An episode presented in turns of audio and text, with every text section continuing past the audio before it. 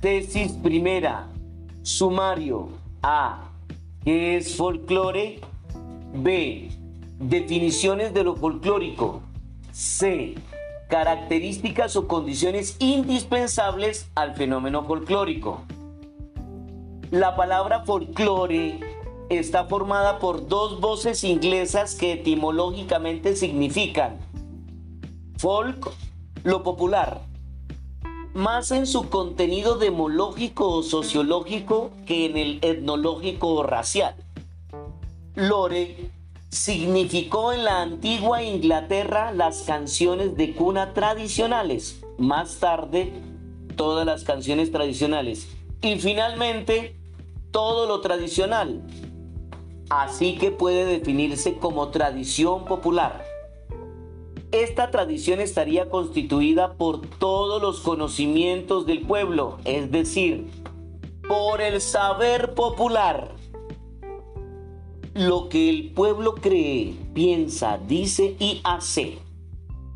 Se debe hablar de saber popular y no de sabiduría popular, ya que la sabiduría es el conocimiento de la ciencia y el arte y constituye el objeto de la filosofía. La filosofía como ciencia contempla teorías y doctrinas que no están dentro del área del conocimiento del pueblo, ya que éste procede por medio de prácticas que le suministran una experiencia directa y por ello no es científico, sino empírico. Palabra griega que significa experto, es decir, el individuo que se guía por la experiencia y las prácticas.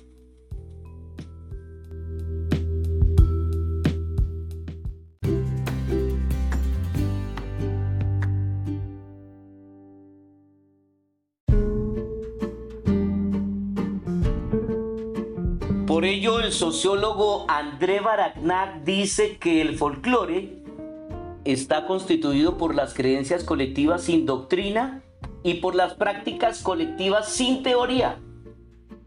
La palabra tradición se deriva del verbo latino trado que significa yo entrego. Es por ello todo lo que una generación entrega a otra. Esta tradición puede ser oral, escrita y monumental. La tradición oral del latín osoris, boca, se transmite por medio de la palabra hablada y es la más común en los fenómenos folclóricos. La escrita es la que se transmite por medio de documentos gráficos, textos literarios, partituras musicales, petroglifos y pictografías, cintas cinematográficas y fonográficas, grabados, fotografías, etc. La monumental es la que se muestra en obras físicas como templos, estatuarias, cerámicas, artesanías en general, trajes y atributos, etc. Sin embargo, no toda la tradición popular es folclórica.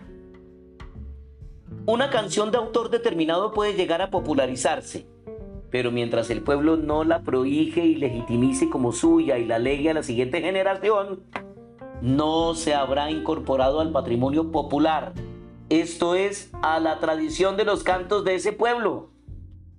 Fumar tabaco es hoy una tradición popular en todo el mundo como lo fue solo en América hasta el siglo XV. Es pues tradición universal y no folclórica. Fumar peyote es tradición no universal sino mexicana, es decir, de un tipo determinado de gentes, por lo cual se dice que es tradición típica y por ello folclórica. El aspirar yopo a modo de rapé o masticar, mambe o coca es hábito característico de ciertos grupos indígenas y por consiguiente típico de este u otro grupo humano. Toda tradición puede ser vigente, es decir, de uso actual, o bien histórica o arqueológica o manida, esto es, en desuso. Si se encuentra vigente y viva, se dirá que puede ser folclórica si reúne las demás características del fenómeno folk.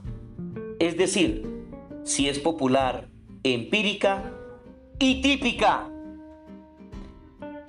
De este modo, tenemos una definición que puede considerarse completa y se enunciaría así.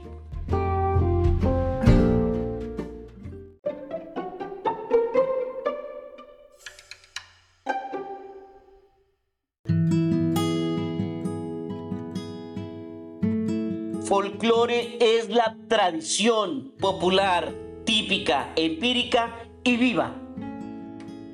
Si falta en el fenómeno una o más de estas cinco características, dejará de ser folclórico.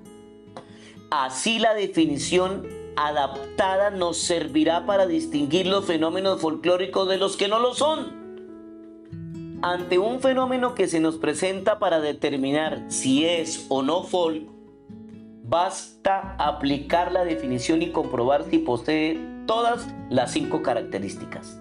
Tradicional, popular, típico, empírico y vivo o de uso actual. Se definiría también como saber popular o todo lo que el pueblo cree, piensa, dice y hace. Definiciones verdaderas, aunque incompletas.